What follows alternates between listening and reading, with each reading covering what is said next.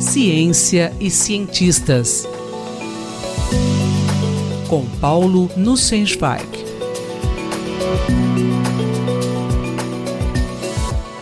Professor, como a pós-graduação ajuda a ciência a avançar? Caro Júlio, caras e caros ouvintes.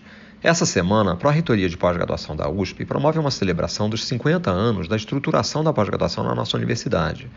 É um bom momento para apreciar a importância da pós-graduação para o avanço da ciência e, especialmente na nossa atual conjuntura, defender a sua preservação.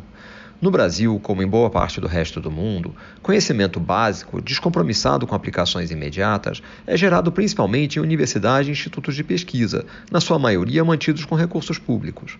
Esse conhecimento mais básico é um dos principais motores do desenvolvimento tecnológico, impulsionando aplicações realizadas em empresas, que vislumbram as possibilidades abertas para inovações disruptivas nos seus produtos. A nossa universidade abraçou desde a sua fundação a geração de conhecimento novo como uma das suas principais missões. A educação que praticamos aqui envolve o aprendizado de lições ainda inéditas para a humanidade. Nossos estudantes atuam como protagonistas em desafiadores projetos de pesquisa.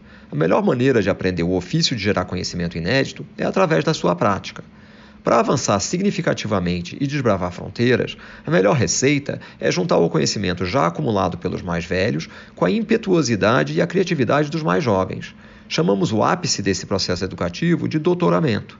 Para fazer jus ao título de doutor, é preciso gerar conhecimento original.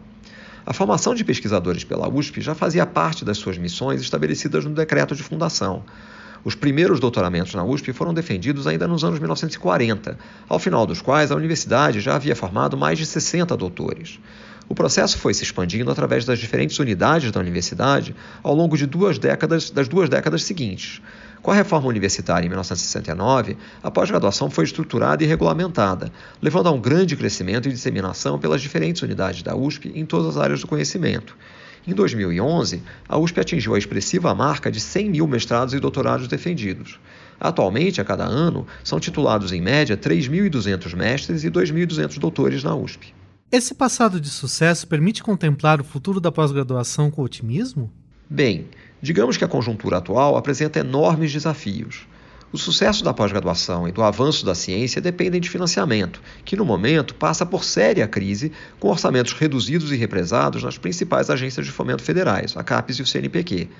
Só nesse ano, a CAPES cortou mais de 11 mil bolsas de pós-graduação e o CNPq ainda está ameaçado de não conseguir pagar seus mais de 80 mil bolsistas até o fim do ano.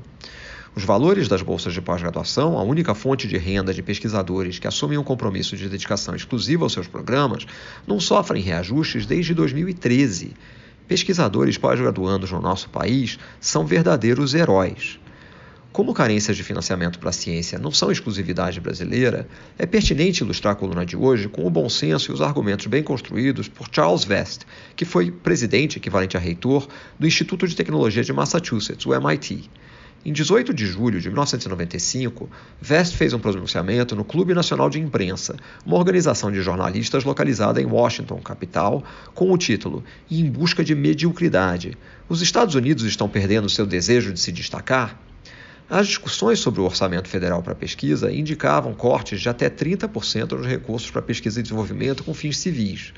Vesta apontava para o risco disso levar a um declínio rumo à mediocridade em ciência, tecnologia e educação avançada, resultando num custo alto demais a pagar. Segundo ele, o apoio ao avanço do conhecimento técnico e científico é um investimento. É um investimento no futuro do nosso capital humano, pessoas e suas ideias. É um investimento no futuro da qualidade de vida, saúde e bem-estar da população. Diferentes estudos realizados nos Estados Unidos apontam uma taxa de retorno do investimento entre 25% e 50%. Ele chamou a atenção que a maioria das pesquisas realizadas nas universidades são conduzidas por estudantes de pós-graduação. Nas palavras de Vest, deixem-me lhes assegurar, as luzes nos seus laboratórios ardem bem tarde noite adentro. É um risco muito grande deixar de investir nos nossos jovens. Paulo Sensweig falou comigo, Júlio Bernardes, para a Rádio USP. Ciência e cientistas. Com Paulo Nussensweig.